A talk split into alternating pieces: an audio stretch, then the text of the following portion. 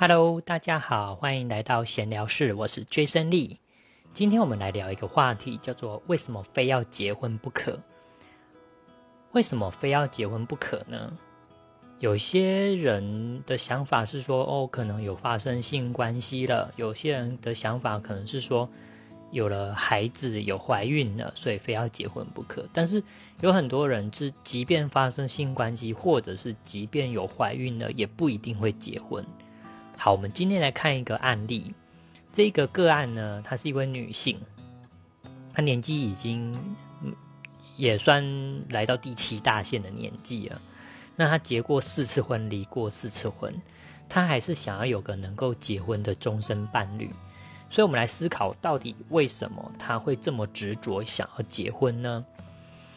从她的斗数盘来看，本命盘来看，她的想法跟态度、价值。他的命宫廉贞贪狼天月天喜，对宫有右臂禄存红鸾，代表他的人缘很好，异性缘也非常的好。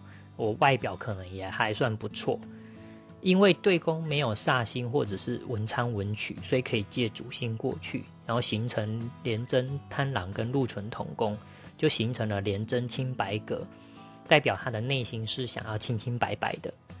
那他的本命夫妻宫天府啊，左辅星化科天魁天空对宫有五曲化忌跟七杀，代表他对待感情的态度是想要有所掌握他的爱情和他的感情，也会希望他的感情是能够让别人羡慕的。他对感情的内心则是有他的一定的坚持在，有他的一个想法跟坚持，就是有他的原则。因为有化忌，所以他会想要填补感情这一块，等于是他本身的特质，就是对爱情有一种憧憬跟向往。那他的本命子女宫有文昌星对宫天同天梁化禄，代表他对待性生活是有自己的规矩，内心是很想要因此有个家有家人的感觉，所以他就是一定要让他性生活觉得快乐，然后他有发生性关系的话，他就会有想要结婚。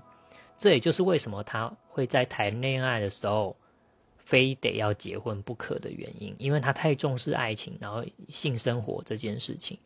那他希望他的爱情呢，是一定要有结婚才叫做名正言顺的爱情，也希望能够让别人羡慕他的爱情有多么的幸福。那他的第二大线算是结第一次婚。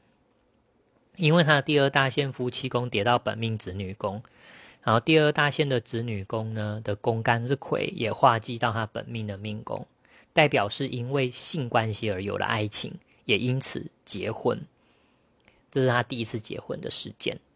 那他第一次离婚的时间在第三大线离第一次婚，因为第三大线有擎羊星进入到第三大大线的夫妻宫。那他第三大线的夫妻宫跌到本命的财帛宫，紫薇化权破军对宫有天象，天象遇到煞星的擎羊冲到，就会有一些哦合约上面的的问题。那简单来说，从感情方面的合约都代表他离婚嘛，就有离婚的迹象。那他自己就是因为外遇自己劈腿，所以离婚。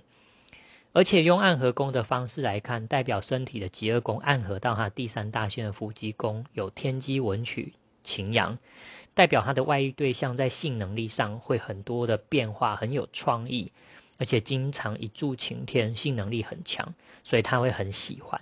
也因为这样，他跟外遇的对象又结婚，第二次结婚。那他第三次结婚也是在第三大线，那第四大线的夫妻宫，因为有两个擎羊。一个是大限擎羊星进去的，然后对宫有零星。那第三呃第四大限是他离第三次婚。那第五大限的夫妻宫有右臂禄存红鸾，对宫有廉贞贪狼天月天喜，然后他又结了第四次婚。那这个大限的子女宫跌到本命的仆役宫，暗合到他本命的夫妻宫，同时他本命的夫妻宫跟大限的福德宫重叠。整个就是代表他的性关系影响他的夫妻感情。如果爱情没有办法满足他的话，他就会去找朋友发生性关系。也因为这样呢，他结第四次婚的这个对象是他认识的朋友。然后第六大线的命宫呢，叠到他本命的己二宫，有擎羊跟大线的擎羊星进去。那他的大线第六大线的夫妻宫叠到他的仆役宫，有太阳陀螺跟火星，他离第四次婚。总之呢，一个人为什么谈恋爱非要结婚不可？很大的主因是跟自己对感情的价值观和想法有直接的关系。这个没有对错，因为人就是很复杂的动物。